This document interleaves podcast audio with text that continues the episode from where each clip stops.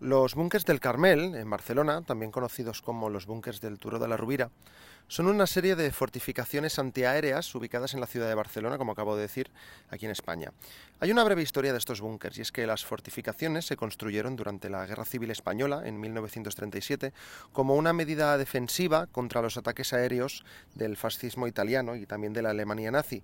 Desde su ubicación en la cima de la colina del Turo de la Rovira, las fortificaciones tienen una vista de 360 grados de la ciudad, lo que las hace ideales para la defensa y el control de la ciudad. Bueno, las hacía, ahora mismo pues no hay ninguna guerra, ¿no? ya lo sabes. Después de la guerra, en la época de la posguerra y hasta los años 50 o así, los búnkers y sus alrededores fueron ocupados por personas que habían perdido sus hogares durante la guerra o que habían migrado a Barcelona desde otras regiones de España.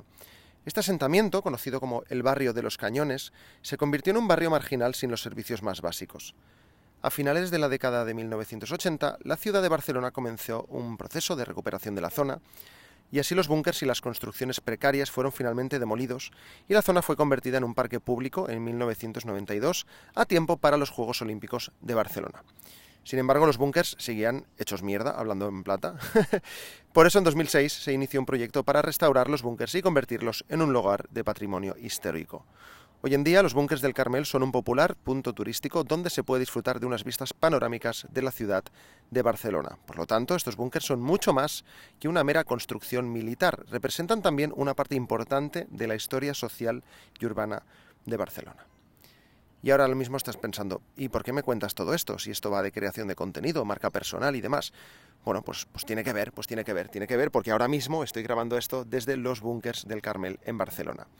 Y es que, bueno, pues a mí de vez en cuando, al menos una vez a la semana como mínimo, pues me gusta salir a pasear o a correr o lo que sea y me subo hasta aquí arriba. Por suerte lo tengo cerca de casa, o sea, llego en media hora caminando. Y, y nada, me gusta, me relajo, me despejo, llego aquí, veo Barcelona, despejo la mente. Y estaba aquí, pues tranquilamente, viendo Barcelona, y he pensado en la cantidad de gente que vive en una ciudad como esta. Y me he acordado de una newsletter que el otro día escribió, escribió eh, Samu Cortajarena. Y luego también Luis Garau habló de lo mismo que te voy a hablar ahora. En su newsletter son dos copywriters, por si no los conoces.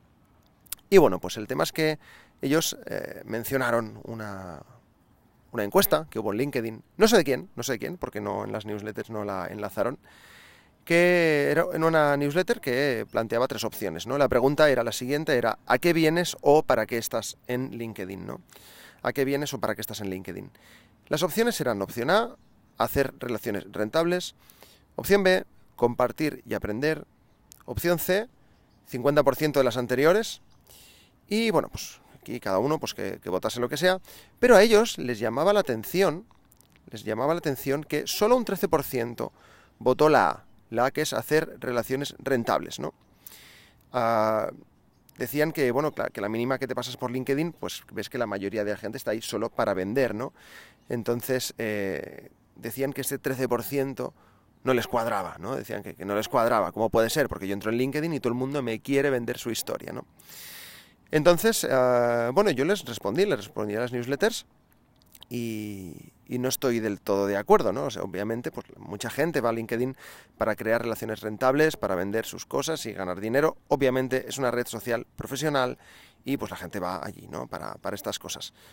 Pero eh, lo que yo vengo a decir es que, bueno, eso me dio que pensar, ¿no? Porque yo creo que el 90 y pico largo por ciento de la gente que está en LinkedIn está por puro cotilleo y por ir mirando ofertas de trabajo sin hacer mucho ruido creo que, lo que dicen ellos, ¿no? Que, mucha gente, pues sí, mucha gente está para vender, para mostrar autoridad en su nicho, resumiendo mucho, ¿eh?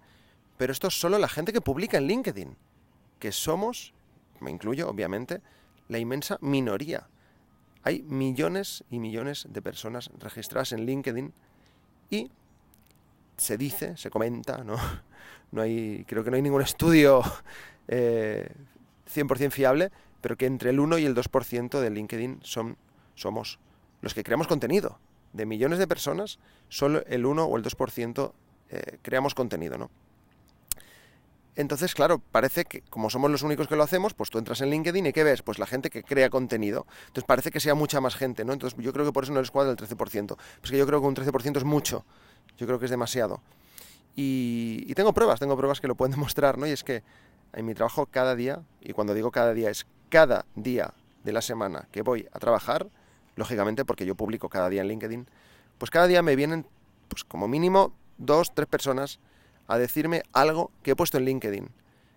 Oye, me gustó ese post. Oye, lo que has puesto tal.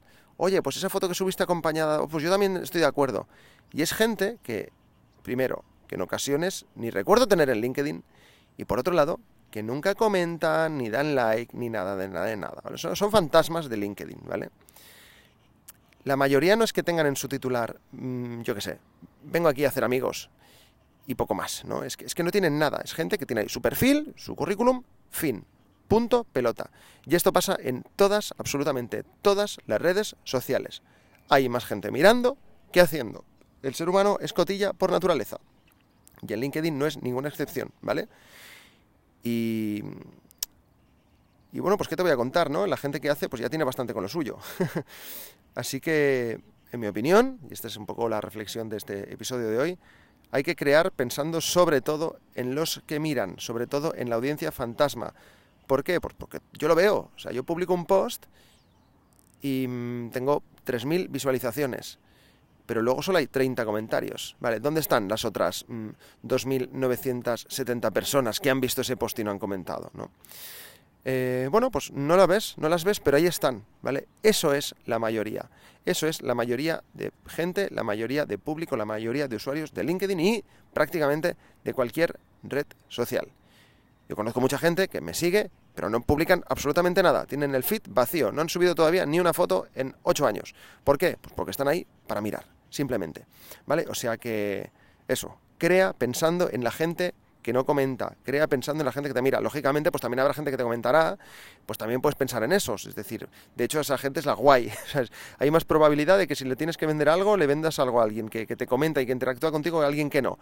Pero no hay que olvidarte que eso es la minoría de la gente, ¿vale? Así que nada, mm, quería decirte esto. Yo voy a seguir disfrutando de las vistas de Barcelona y espero que te haya gustado este episodio y que te haga reflexionar y que te animes a publicar en LinkedIn o donde sea. Nos vemos en el dojo. Adiós.